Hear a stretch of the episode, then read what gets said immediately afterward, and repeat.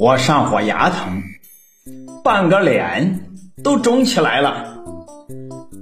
小侄女问我呀，呃，姑父，这你的嘴里是啥？我逗她说，嘿，好东西。任凭她小姑娘呀怎么问，我都不告诉她，可把她急坏了。